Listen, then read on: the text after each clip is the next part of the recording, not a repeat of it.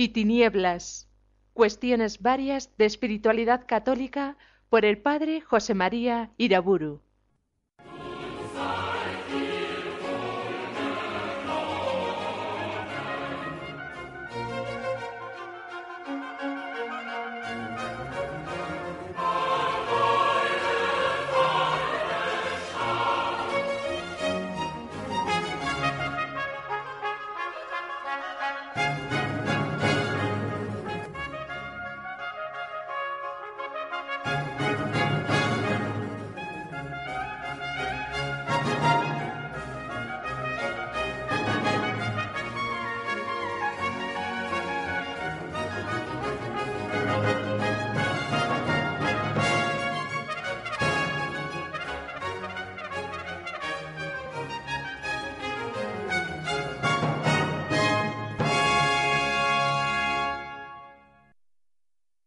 En el nombre del Padre, del Hijo y del Espíritu Santo.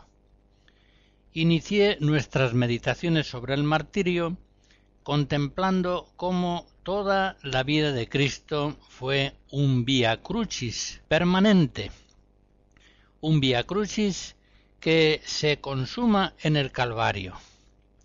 Cristo es ciertamente el Cordero de Dios, el enviado al mundo para dar testimonio de la verdad. Juan 18. Y que por eso mismo, como todos los profetas anteriores enviados por Dios, será asesinado por los hombres, de modo que en el sacrificio de su sangre se logrará la salvación del mundo. Afirmando él la verdad de Dios entre los hombres, a ellos les dará vida, y su testimonio le atraerá a él la muerte. Pues bien, hemos de preguntarnos ahora acerca de nuestra propia vocación de cristianos, discípulos de Cristo. También los cristianos estamos llamados a ser corderos de Dios, inmolados con Cristo para quitar el pecado del mundo. También nosotros como Cristo hemos de dar en medio del mundo un testimonio de la verdad, que fácilmente nos llevará en no pocas ocasiones a sufrir persecución y cruz? La pregunta tiene una respuesta obvia, sí, ciertamente. Esa es nuestra vocación cristiana. Estamos gloriosamente llamados a confesar a Cristo ante los hombres. Estamos enviados al mundo para ser sus testigos. Notemos que en Cristo se confunden su condición sacerdotal y su identidad victimal. Cristo es al mismo tiempo sacerdote y víctima.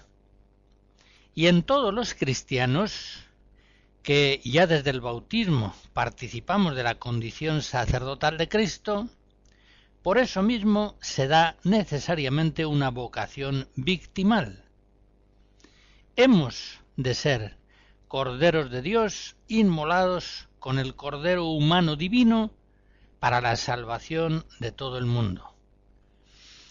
Recordemos aquellas palabras de San Pedro en su primera carta, capítulo segundo. Para esto fuisteis llamados, ya que también Cristo padeció por vosotros, y él os dejó ejemplo para que sigáis sus pasos. Todos los cristianos, por el hecho de ser miembros del cuerpo místico de Cristo, estamos destinados desde el bautismo a completar en nuestra carne lo que falta a los sufrimientos de Cristo en favor de su cuerpo, que es la Iglesia. Colosenses 1. Esta vocación victimal en algunas circunstancias de enfermedad, de miseria, de persecución, o en algunas personas, especialmente en los sacerdotes, en los obispos, es una vocación que se da con especial intensidad. Y en tales casos ha de tenerse la participación victimal en la pasión de Cristo como un honor, como una gloria. Por eso el apóstol San Pablo en Gálatas 6 dice, En cuanto a mí, no quiera Dios que me gloríe, sino en la cruz de nuestro Señor Jesucristo por quien el mundo está crucificado para mí y yo para el mundo. En la vida cristiana, el seguimiento de Cristo cargando la cruz de cada día es algo necesario. La persecución es necesaria.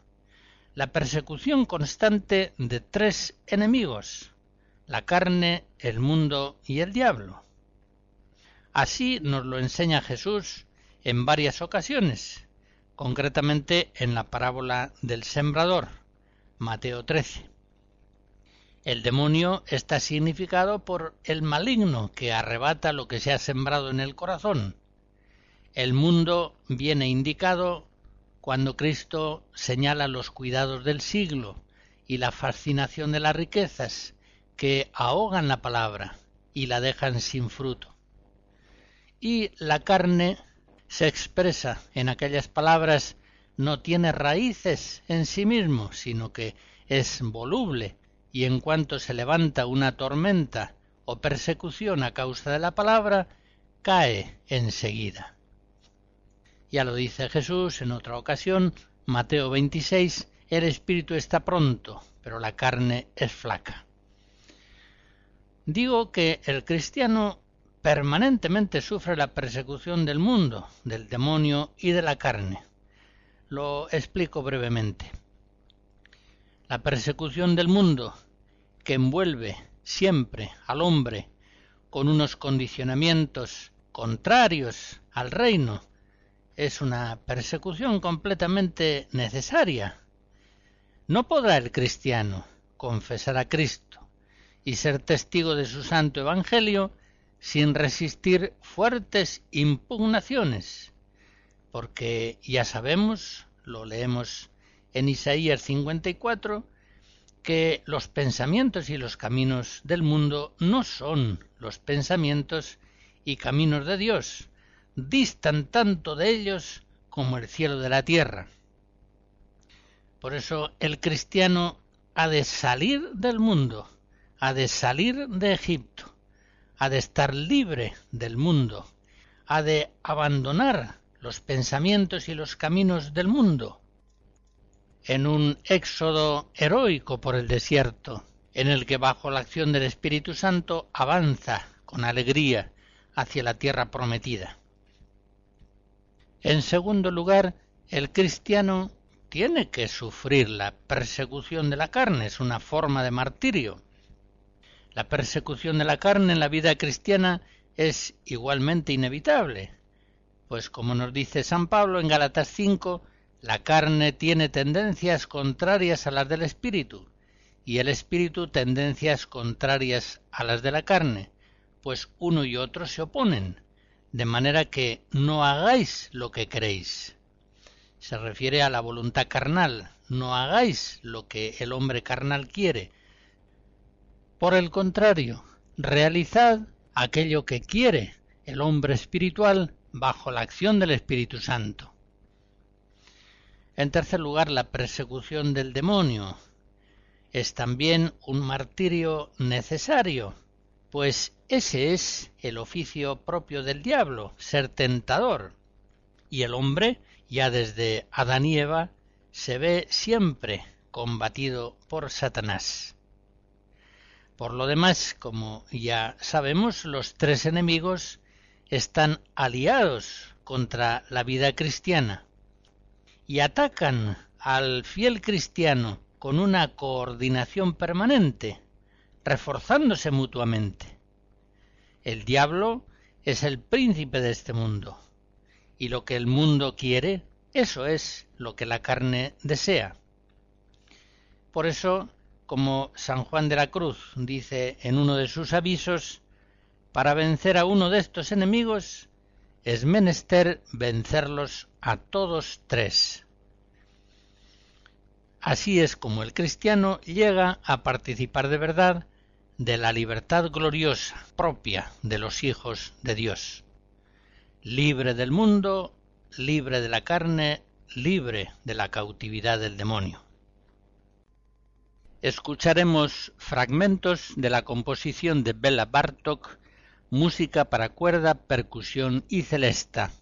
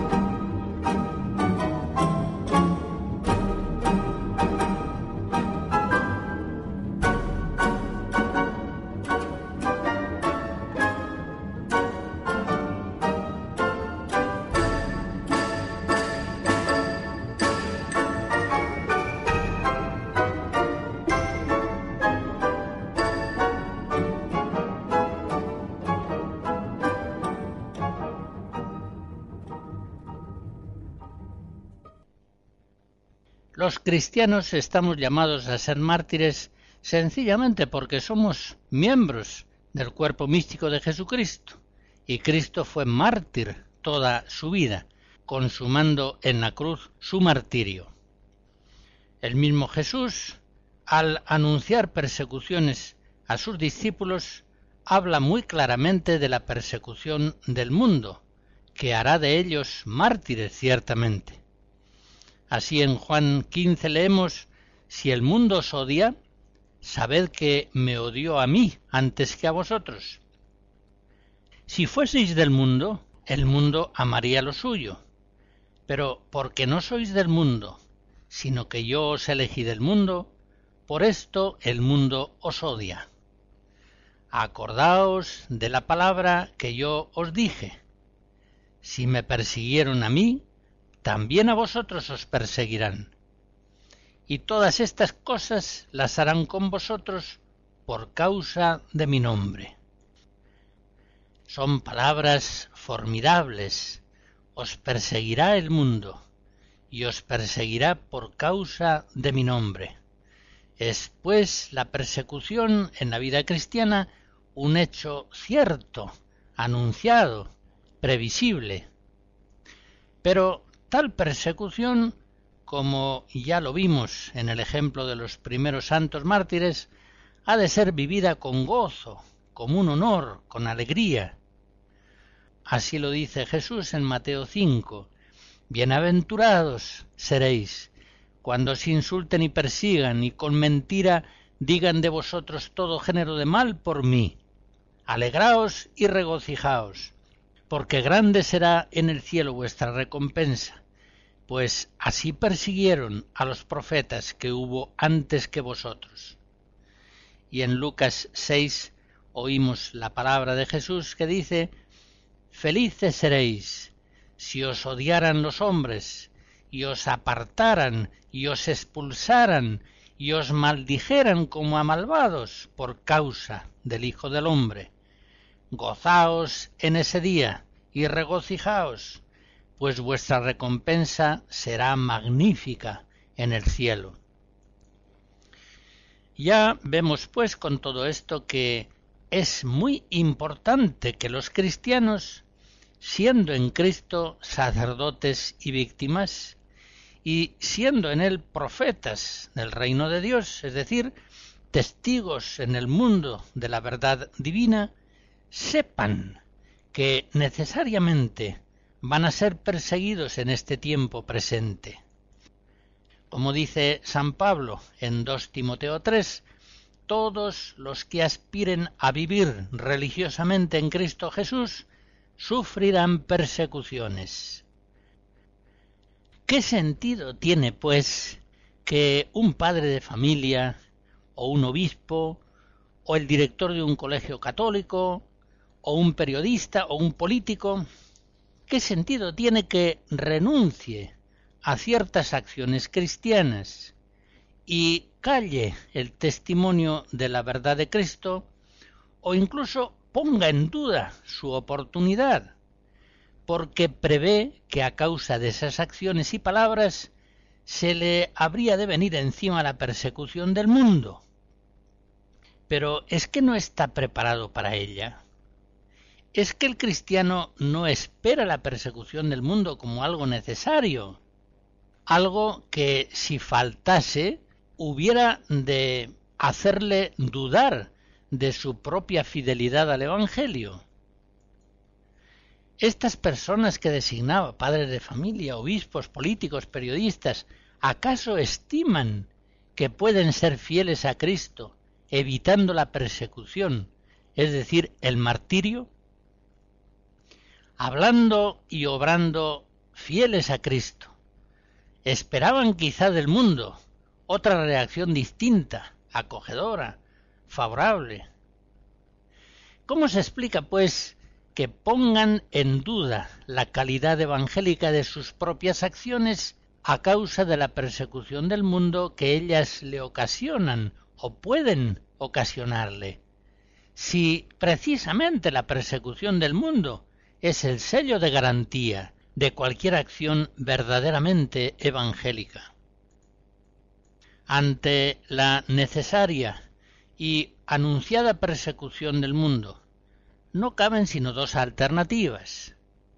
Los cristianos fieles son los que confiesan a Cristo, son sus mártires, los que padecen alegremente por amor a Él la persecución, y, como veíamos en el Apocalipsis, permanecen fieles a la palabra divina y al testimonio de Jesús.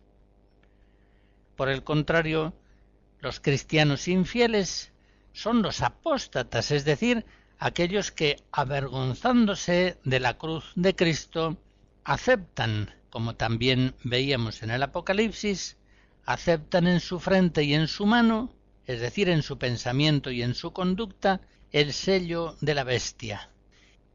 Y de este modo escapan así a la persecución del mundo, sobre el cual la bestia impera.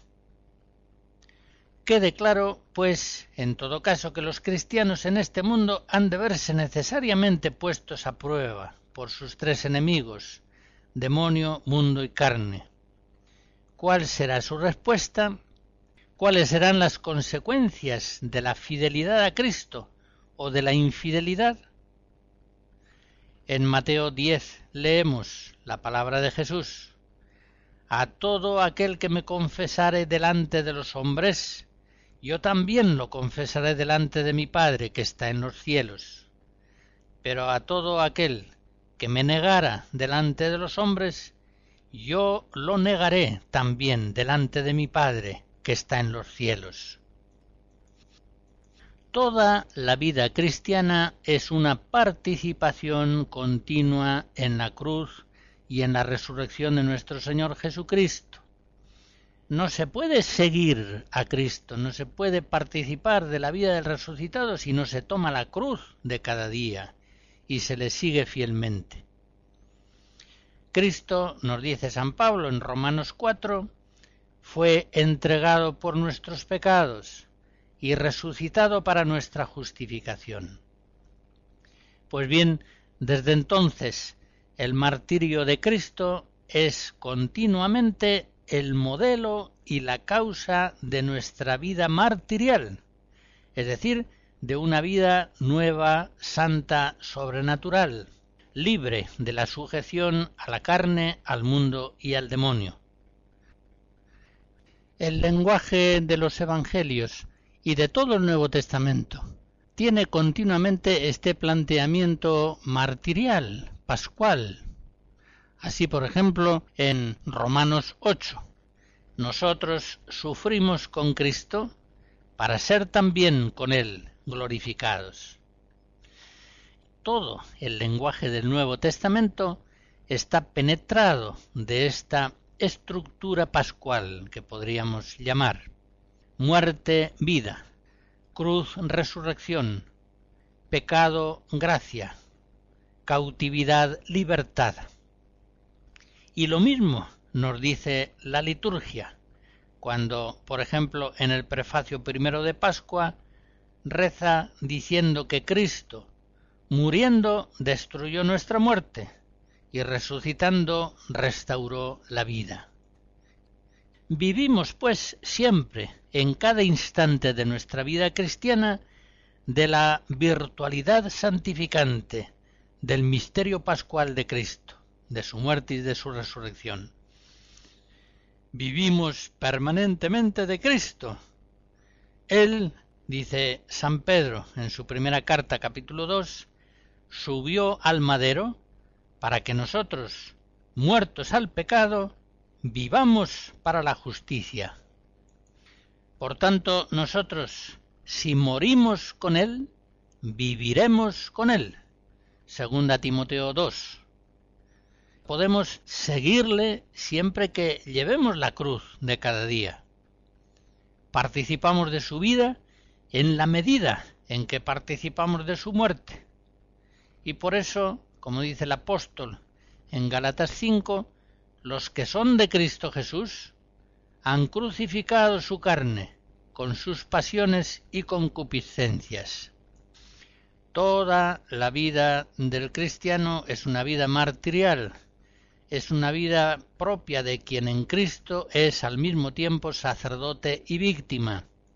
Es una vida que resiste, con asistencia de la gracia, los combates y persecuciones que proceden de la carne, del mundo y del demonio.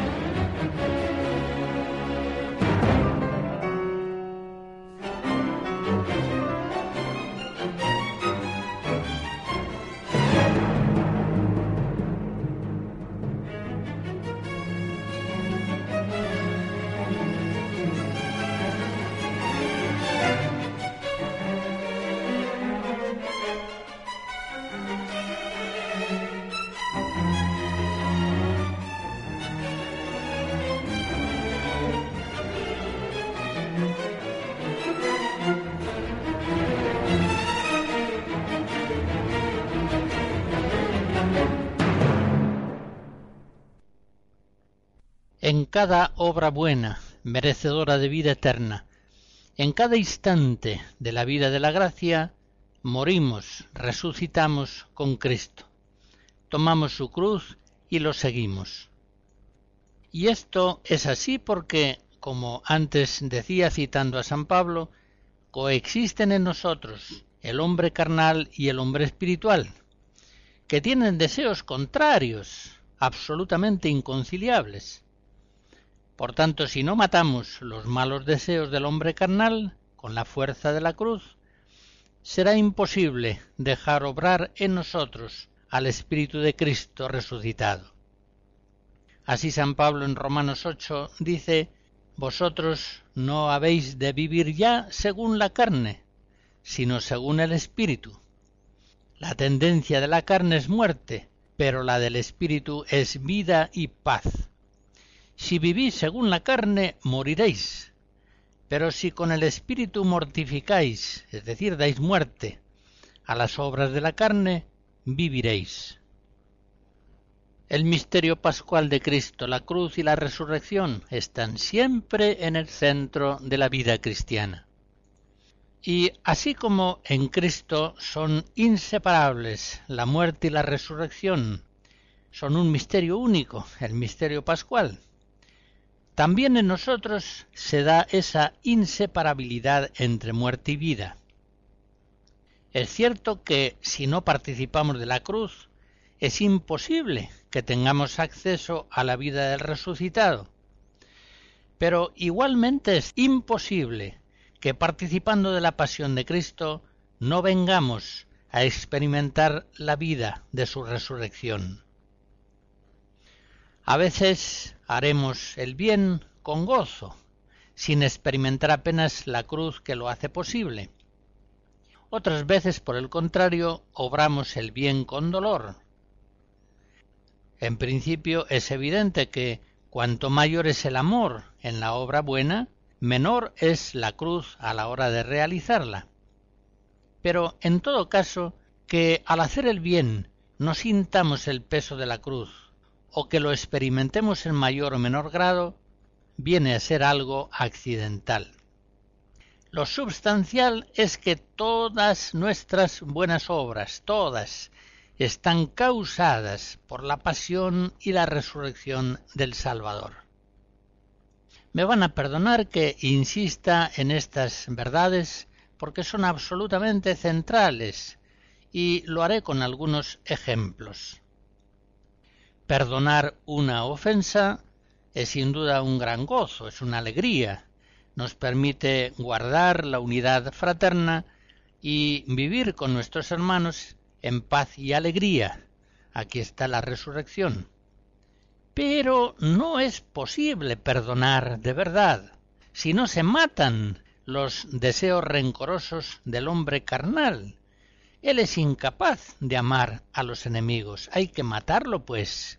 Aquí está la cruz. Dar una limosna alegra mucho a nuestro hermano, a nuestro familiar, y también nos alegra a nosotros. Así mejoramos la situación de nuestros hermanos, estrechamos con ellos nuestra amistad, aquí está la resurrección. Pero no llegamos a esa alegría, a esa participación en la resurrección de Cristo, si no negamos el egoísmo de la carne con la fuerza de la cruz. El hombre carnal odia el dar y nunca estima suficiente lo que ya posee la limosna le repugna profundamente. Una vez más comprobamos, en este caso tratándose de la limosna, que la pasión y la resurrección de Cristo son la causa de toda obra buena. Otro ejemplo, perseverar en la oración. Muchas veces resulta para nosotros una muerte muy penosa, porque el hombre carnal en la oración agoniza. Aquí está la cruz. Pero esa perseverancia en la oración nos introduce en la amistad con Dios, en la intimidad con Cristo, en un mundo de gracia y de verdad, de amor y de paz. Aquí está la resurrección. Pero vengamos a otras obras en las cuales la dimensión martirial se nos muestra más patente. Les pongo un caso relativamente frecuente. Una madre de familia renuncia a ejercitar su carrera universitaria, renuncia a un trabajo profesional prestigioso y bien remunerado, porque quiere estar libre como esposa y madre, de tal modo que pueda tener más hijos. Y efectivamente florece este matrimonio en una familia numerosa. Eso es una maravilla. Eso es resurrección en Cristo. Pero no es posible sin un martirio, sin una abnegación, sin un tomar la cruz día a día para seguir a Jesús. Esta mujer, su esposo, realmente son mártires de Cristo. Son testigos de Cristo testigos de la vida nueva, sobrehumana de la gracia de Dios. Más ejemplos. Este joven está veraneando con su familia en una localidad marítima y en ese lugar la playa es indecente, altamente indecente. El supuesto no es demasiado improbable hoy en día. Pues bien, ese joven, al ver que la playa es para él una ocasión próxima de pecado, se niega a ir con sus hermanos, con sus amigos, a la playa, lo cual significa que se queda solo. Este joven es un mártir de Cristo, es un testigo del Evangelio. Lo mismo diríamos de una joven que en circunstancias análogas se niega a exhibirse semidesnuda en la playa o en la piscina durante horas públicamente.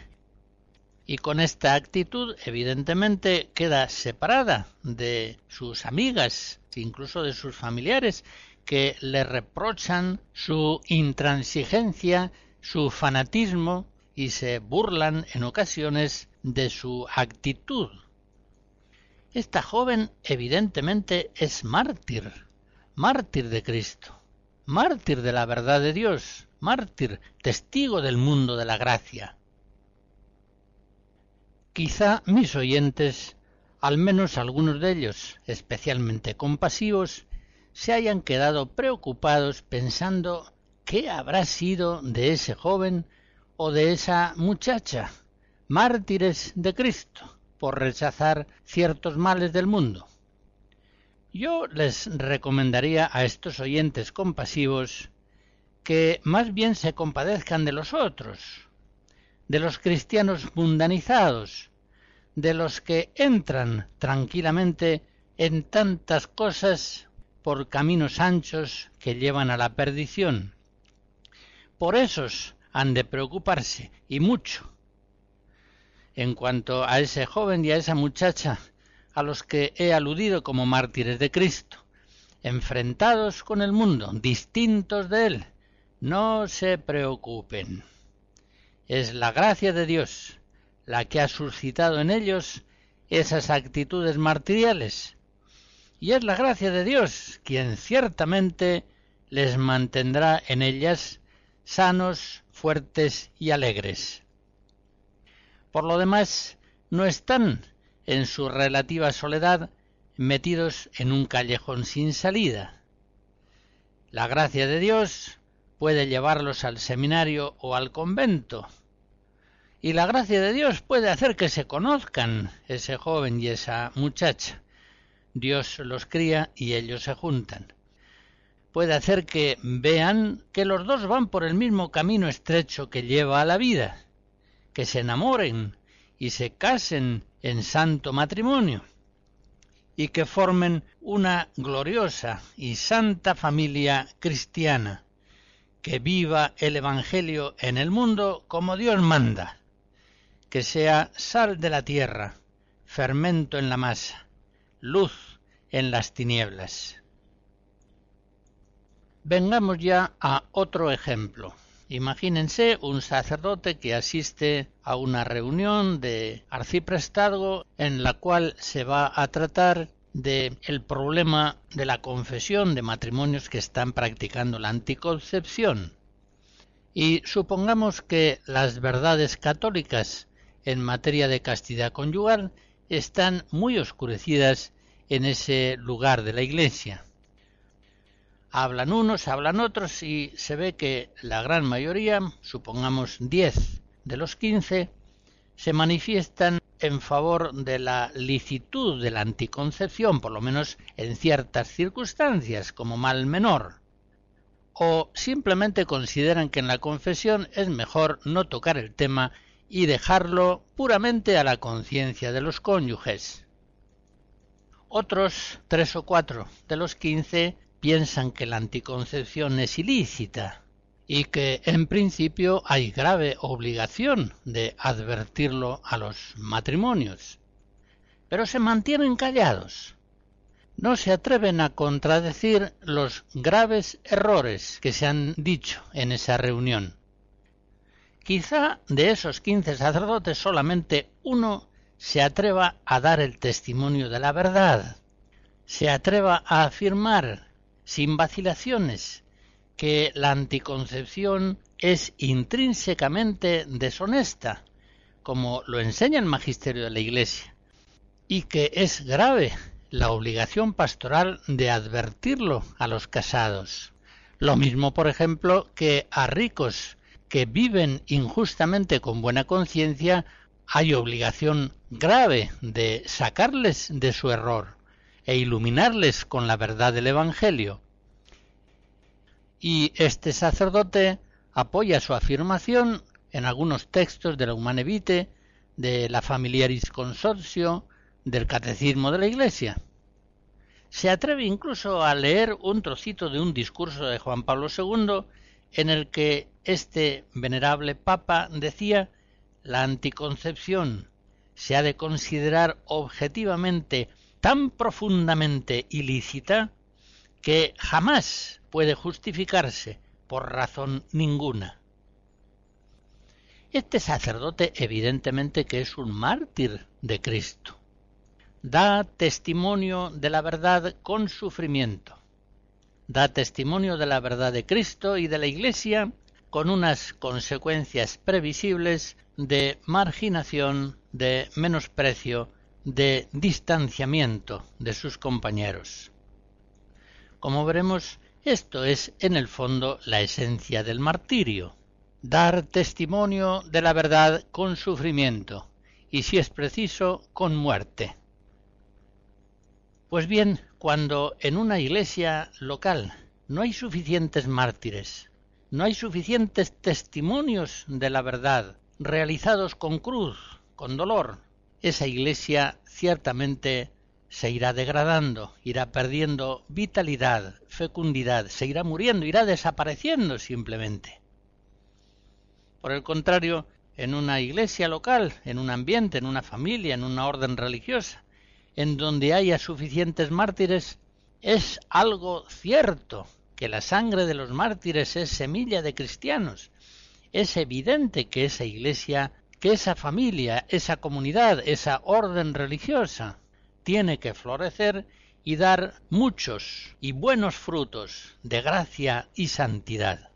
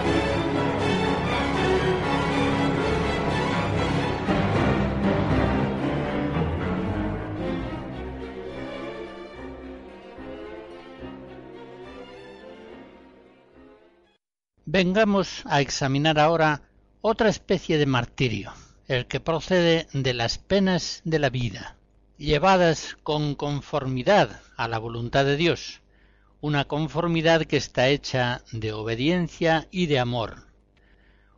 Las penas de la vida, que pueden ser y son a veces tantas y tan abrumadoras, enfermedades, problemas de carácter, de convivencia, de trabajo, escasez económica, tantos modos posibles de sufrimiento. Pues bien, en cada pena que padecemos, en cada instante doloroso de nuestra vida, tomamos la cruz de Cristo y lo seguimos. Hemos de estar convencidos de que nuestras cruces son realmente cruz de Cristo porque somos miembros de su cuerpo místico. Por tanto, nuestras cruces son ofrendas gratas a Dios que tienen una inmensa fuerza santificante para santificarnos a nosotros y para santificar a nuestros hermanos. También en esas cruces somos corderos inmolados con el Cordero de Dios en la cruz del Calvario para la salvación del mundo, también en esas cruces somos mártires, con el mártir primero y fundamental que es Cristo, ejemplo y causa de todo martirio cristiano. Es importantísimo, como digo, que sepamos reconocer en nuestras cruces la cruz del Señor. Ya sabemos que las penas de la vida son muy variadas y muy frecuentes, puede decirse que continuas, penas corporales, afectivas, espirituales, unas veces son penas sin culpa, podríamos decir penas limpias, una persona que ha tenido un accidente y se ha roto una pierna. Otras veces son penas que proceden de culpa propia o de culpa ajena. Podríamos decir que son penas sucias. El dolor de una persona que sufre una enfermedad a causa de ciertos excesos que ha cometido en la bebida o a causa de la imprudencia de un conductor temerario que lo ha atropellado en un accidente brutal. En todo caso, siempre, sean cuales fueren esas penas, limpias o sucias, son penas que afligen a quienes somos miembros del cuerpo de Cristo, y por tanto siempre son cruz de Cristo, también aquellas que tienen un origen culpable. Pues bien, en segundo lugar, es también importantísimo que hagamos siempre nuestras, por la aceptación libre, amorosa, esperanzada, todas y cada una de las penas que puedan afligirnos, sean pequeñas o grandes, dignas o vergonzosas, espectaculares o triviales, limpias o sucias, son siempre penas nuestras y por tanto son penas de Cristo crucificado, cuyos miembros somos nosotros. No nos avergoncemos jamás de nuestras propias cruces, no nos avergoncemos nunca de la cruz de Cristo, ella misma hecha de puros pecados, pecados de Pilatos, del Sanedrín, de Judas, de los apóstoles que le abandonan, del pueblo que pide su crucifixión. A la luz de la fe, evitemos siempre ver las penas, ver las cruces como absolutas negatividades. Nunca un discípulo de Cristo debe consentir en sentimientos de negatividad ante ciertas penalidades, esto es un asco, esto da rabia, qué contrariedad, qué calamidad. Nunca ha de experimentar esas circunstancias adversas como contrariedades. Ha de vivirlas siempre como mártir de Cristo, como mártir que une su cruz a la cruz de Jesús. Por otra parte, aquel que en todo momento busca únicamente cumplir la voluntad de Dios providente, jamás sufre propiamente contrariedad alguna, pues en todo lo que sucede reconoce la voluntad de Dios.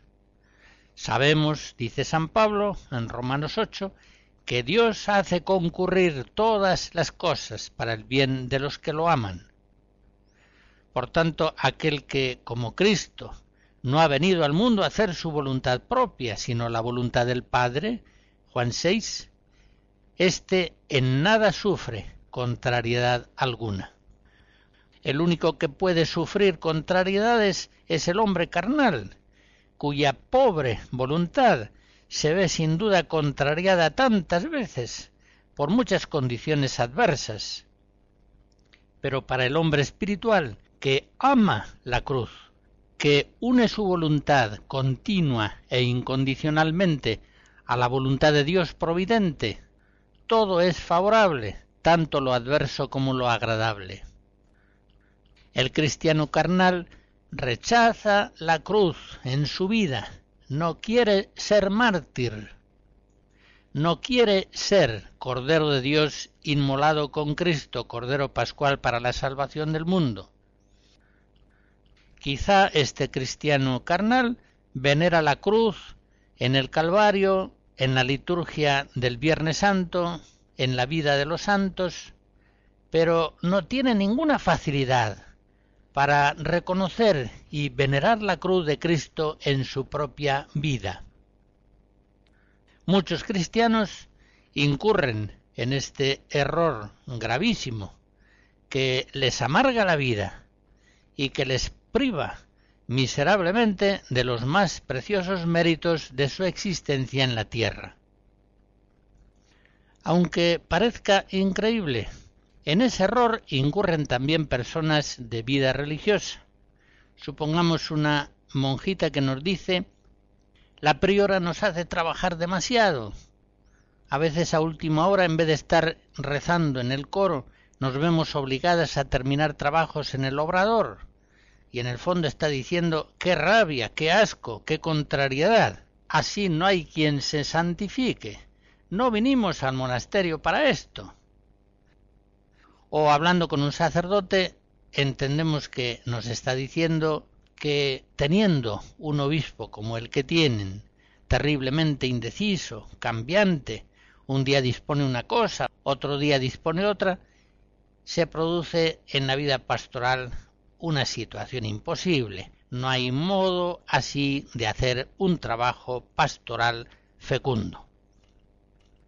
Esas quejas tan sinceras están expresando una ignorancia profunda del misterio de la cruz.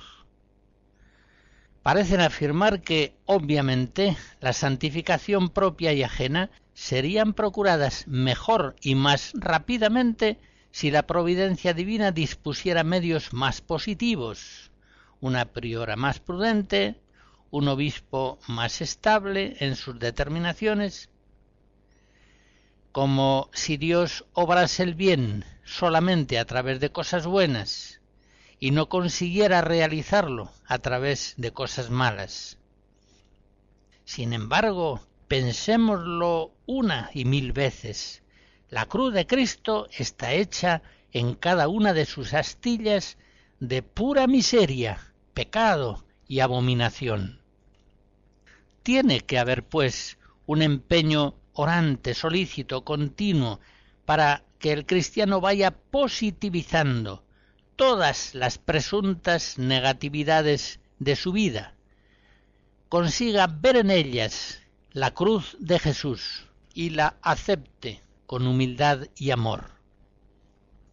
Cuando vemos un enfermo crónico que durante años y años, sin esperanza de curación, pasa por tan grandes penalidades, con un ánimo humilde, paciente, aceptando la cruz, en ese enfermo estamos viendo un mártir de Cristo, santificado por la cruz del Calvario expiando los pecados del mundo y los suyos propios.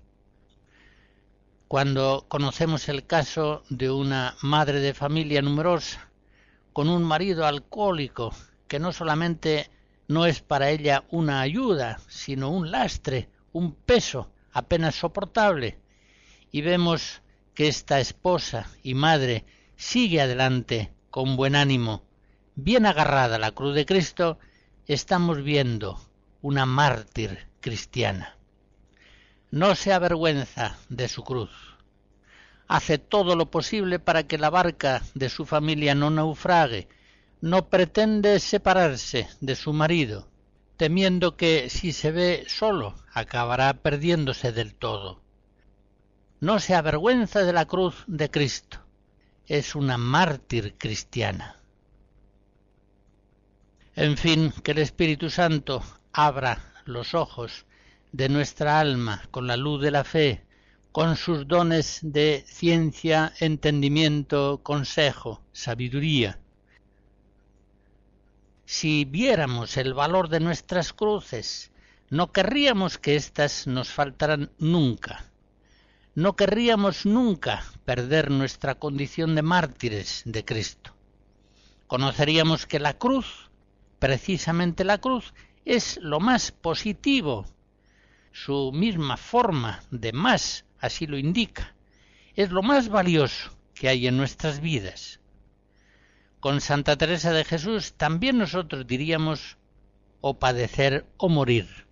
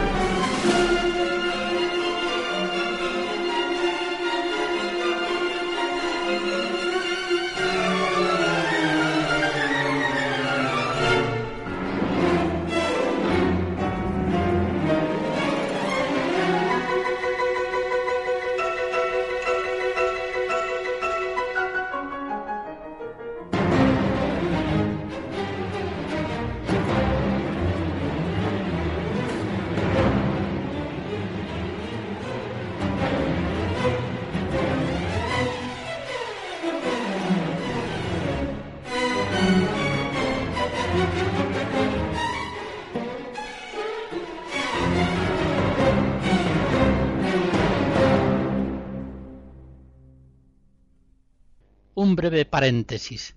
A mí estos interludios musicales siempre me son favorables. Si gustan al oyente, le descansan y le levantan el ánimo. Y si no le gustan, está deseando que terminen y continúe yo hablando. Así que en uno y otro caso siempre vienen en mi ayuda. Cierro paréntesis y sigo con el tema. Seamos mártires de Cristo, afirmando con nuestras palabras y nuestra vida los pensamientos y los caminos de Dios, tan diversos de los pensamientos y caminos de los hombres, aunque esto nos traiga desprecios y marginaciones. Seamos mártires de Cristo, aceptando con humildad de corazón todas las penas de la vida, sabiendo que mayores penas merecemos por nuestros pecados, y conociendo el inmenso valor redentor que hay en llevar esas cruces. Seamos con honor y alegría mártires de Cristo, muy conscientes de que el martirio es una gracia y que sólo por gracia podemos vivirlo fielmente, conscientes en la fe de que es el martirio de Cristo el que hace posible nuestros martirios, sabiendo bien en la fe que nuestros martirios son gracias preciosísimas que Dios nos concede y que Cristo mártir nos hace posible sufrir con paciencia, esperanza y mérito. San Agustín, en un sermón sobre los mártires, dice, ¿Cómo podrían haber triunfado los mártires si en ellos no hubiera vencido aquel que afirmó, Tened valor, yo he vencido al mundo? Aquel que reina en el cielo regía la mente y la lengua de los mártires, y por medio de ellos en la tierra vencía al diablo, y en el cielo coronaba a sus mártires. La bendición de Dios Todopoderoso, Padre, Hijo y Espíritu Santo, descienda sobre ustedes y les guarde siempre. Amén.